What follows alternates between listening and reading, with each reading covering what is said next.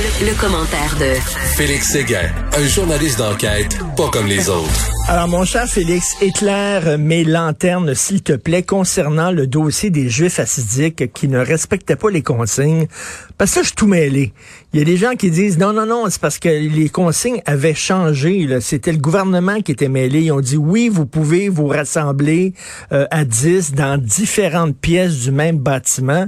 Après ça, c'était non, non, non. Euh, c'est 10 personnes dans un bâtiment et c'est tout. Qu'en est-il? Bon, c'est ça. Dimanche soir, là, euh, le rabbin Robin Popko, qui a pris euh, parole à titre de représentant hier du Conseil des rabbins de Montréal, à la table interreligieuse de concertation pour la réouverture des lieux de culte, a euh, affirmé justement que dimanche soir, il y a un courriel de la santé publique de Montréal qui donnait l'impression à ses croyants qu'ils avaient l'autorisation de réunir 10 fidèles par salle de prière. Hmm. Alors, tu sais, tu fais-toi l'image là de ces euh, de ces synagogues ou de ces salles de prière, des bâtiments qui comptent plusieurs salles, donc plusieurs salles fois 10 personnes. Euh, hmm. C'était pensé, entre autres, euh, pour les mosquées où, où on sépare souvent les ben, tout le temps en fait les femmes des hommes il y a des salles différentes aussi pour pour l'ablution pour les prières pour etc. Alors, bon, euh, là, la direction de la santé publique de Montréal n'a pas répondu à la demande de commentaires de ce, à propos de ce courriel-là. Alors, ça reste, en tout cas, à mon sens, pas très clair. Euh, le, le, le, le, rabbin, lui, euh, le porte-parole plutôt de la communauté assidique, euh, Satmar Abraham Etkin, lui, a fait une conférence de presse hier, il a convoqué les les médias en fin d'après-midi pour montrer que sa patente, ça fonctionnait. Euh, mais, mais là, c'est parce qu'on est, on est, on Le, gouvernement a, confirmé finalement. Il y a, la santé publique, tu comprends comment c'est un peu un. Mais, mais la, question qu'on se pose, c'est est-ce qu'ils ont fait une erreur de bonne foi? Là, c'est le cas de le dire bonne foi parce que c'est une communauté religieuse. Mais est-ce que eux autres croyaient vraiment qu'ils pouvaient se rassembler à 10 dans une pièce, ou alors ils se sont foutus carrément euh, des consignes? C'est ça qui est pas ben, clair. tout, en, t'accordant euh, 10 points pour ton jeu de mots, Richard, je te euh, dirais que c'est, ça, c'est la zone, c'est la zone d'ombre parce que ça c'est pas clair parce que le gouvernement l'a confirmé hier finalement que la limite là c'est 10 fidèles pour l'immeuble au complet. Si tu as 10 salles, c'est pas 10 fidèles par salle, c'est 10 dans l'immeuble, point, barre, fini, terminaux, terminé. Alors, euh, maintenant, moi, ce que la question, que je, la question que je me pose, c'est vraiment celle-ci. Est-ce que est-ce qu'on a voulu un peu euh, interpréter à notre faveur, comme d'autres ben Québécois, ben hein, comme plusieurs Québécois, les règlements, en disant ben voici, ça, ça me concerne, mais pas trop. Euh, alors voyons. Je sais que le chef de police hier a été assez digne dans sa sortie. Euh, le chef de police Caron, tu te rappelles hein, que quand les policiers sont intervenus pour faire un genre de cordon de sécurité à l'extérieur des synagogues, euh, les, euh, les croyants se sont enfuis en les traitant de nazis, dont des enfants de 10 hmm. ans qui traitaient les policiers de nazis. le, le, le chef de police a dit, écoute, là, des enfants de 10 ans qui, qui foncent dans nos policiers, qui les traitent de nazis. C'est inacceptable. Non, il y avait la Et, mais, mais écoute, ça, ça a duré deux heures, cette intervention-là. C'est pas rien, là. Oui, oui, deux heures. Je sais, je sais. Je sais. Euh, mais euh, le chef Caron, dans tout ça, c'est sûr qu'il c'est sûr qu'il apparaissait euh, très agacé par euh, l'attitude des gens qui s'apprêtaient à, pas que lui, mais que ses policiers là s'apprêtaient à contrôler envers les agents de la paix. Mais il a, il a été quand même mesuré, il en a quand même appelé justement au dialogue, à la compréhension. Il a fait exactement ce qu'il fallait faire dans, dans ces circonstances-là. Seule ombre, ben seule ombre au tableau, non. L'une des ombres au tableau dans cette affaire-là. Tu te rappelles hier, tu me demandais est-ce qu'il y a des constats qui ont été émis? On est-ce qu'on a mis à l'amende? Des gens dans cette synagogue? Alors, deux façons hein, de mettre à l'amende les euh, personnes qui ne n'appliquent pas les règles sanitaires et qui ne se conforment pas. On peut, sur le champ, euh, leur donner une contravention ou on peut remplir euh, un, constat, constat général. Euh, un rapport général et ce rapport général-là s'en va dans les mains d'un juge qui, lui, s'y va décider s'il y a infraction et amende. Dans le cas des Juifs assidiques qui étaient rassemblés pour prier à Outremont, c'est le rapport d'infraction générale qu'on a utilisé. Donc, c'est un juge qui va décider si... non, mais est-ce qu'on a pris leur nom à ces gens-là? Ben, il y avait seulement un policier pour prendre des noms. sur la rue du Rocher vendredi soir, tu sais. OK. Donc, euh, d'après moi, ils vont se faire une, petite, vont faire, une petite tape ses doigts parce que c'est trop délicat euh, lorsque tu deals avec une communauté religieuse. On revient avec les mairesses étiquettes. Oui, ah, j'aime assez ça, cette nouvelle-là. écoute, tu te rappelles là, que ma collègue Sarah Maud Lefebvre, hier, a sorti euh, une nouvelle qui Écoute, dans les dans les officines là euh, gouvernementales et les organismes de surveillance là, ça a vraiment eu l'effet d'une bombe cette affaire-là. C'est-à-dire que les deux mairesses de Pointe-Calumet et Sainte-Marthe-sur-le-Lac qui sont ingérées dans le processus judiciaire pour faire annuler un constat d'infraction euh, euh, et, et ils ont tenté de faire pression sur un chef de police ils ont tenté de parler au procureur-chef au dossier.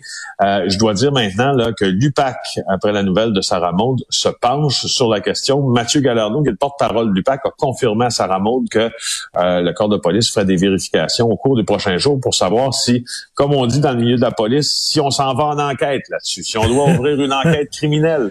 Euh, et la CMQ, hier, euh, de, de, de, laquelle je n'étais pas si fier parce que bon, c'est pas une commission qui a énormément de mordants, la commission municipale du Québec, qui est supposée être le chien de garde de l'éthique au domaine municipal, ben elle vient d'ouvrir une enquête et puis je profite euh, aussi de la tribune qu'on a pour corriger une information aussi que je t'ai transmise hier. Ah, J'ai mal cité l'article de euh, de Sarah Maud de Lefebvre.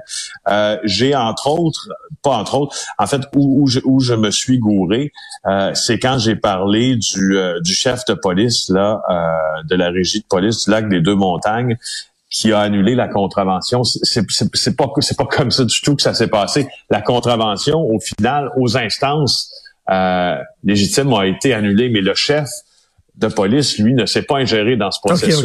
et je lui ai parlé hier, puis il me disait, écoute, c'est ma réputation qui est en question, et, il a bien raison, il a bien fait de. Tu fais bien, tu fais bien de mettre les points sur les... C'est une erreur, euh, et, je la corrige. Sachez que euh, en rien, ce chef de police-là euh, n'est soupçonné d'avoir euh, de s'être rendu aux arguments des élus qui ont tenté de faire pression pour lui. Par exemple, il y a quelque chose qui change pas. On a quand même tenté de faire pression sur lui, et de mon humble avis, ça ne change pas non plus que les petits euh, corps de police dans les villes de taille petite et moyenne, euh, le bras de distance entre l'administration municipale puis la police, c'est difficile à maintenir. Euh, et ça, ça ne change pas. Ben oui, mais en tout cas, qui pensent, eux autres, qui peuvent euh, influencer la police comme ça? Voyons donc, la police ne relève pas directement d'eux. Euh, tu sais, ça n'a pas de sens qu'ils pouvaient penser ça. En tout cas, ils se sont mis les deux pieds dans la chenoute. Tu veux nous parler d'une femme qui est quoi? Au Mexique? Elle est angoissée à l'idée de passer une quarantaine dans un hôtel. oui, c'est une nouvelle que je comprends pas, Richard. Quand je dis ça, je... bon, écoute, mais mais c'est une nouvelle que je comprends pas parce que cette euh, cette femme-là, Sylvie Coder, là, euh, a été interviewée par euh, mon collègue et ami d'ailleurs, Denis Lévesque, puis cette dame-là faisait part de son angoisse à l'idée de se placer en quarantaine lorsqu'elle va revenir au Québec dans un hôtel, parce que là, on attend de savoir hein, si le gouvernement Trudeau va, comme lui a demandé Québec, mettre ses culottes, entre guillemets, et, euh, et, euh, euh, intimer aux gens qui reviennent de voyage d'aller à l'hôtel deux semaines à leurs frais et surveiller. Alors, elle dit qu'elle a paniqué parce qu'elle fait de la fibromyalgie puis que euh, c'est pas pareil pour elle que de, se confiner dans un hôtel qu'elle est de se confiner se confiner chez elle. Euh, moi, je, pourquoi je comprends pas, c'est ça, ces genres d'affaires là auxquelles tu penses vraiment avant. C'est pas, tu sais, je, je comprends pas pourquoi quelqu'un dit ben là, moi, euh, ça, tu sais, euh, il y, a vraiment juste un règlement. Puis s'il est adopté, il est vraiment pour tout le monde. Puis si tu corresponds à une exception qui est prévue à la loi sur la mise en quarantaine, la loi fédérale, tu en seras exempté ou tu pourras la faire à ta façon. Mais il y a des exceptions. tu corresponds pas à la loi, tu corresponds pas à la loi. Puis si tu t'en vas dans le sud, ben pense avant de partir. C'est tout ce que j'avais à dire. Écoute, en Australie, là, quand tu arrives en Australie, par Nouvelle-Zélande, quand tu sors de l'avion, tu es escorté. C'est pas toi qui décides où tu vas faire ta quarantaine. Tu es escorté par des gardes. Ils t'amènent dans un autobus. Après ça, ils t'amènent dans un hôtel. Tu rentres à l'hôtel dans ta chambre. Euh, trois repas par jour. On cogne à ta porte, on laisse les repas, euh, tu ouvres ta porte, tu prends tes repas.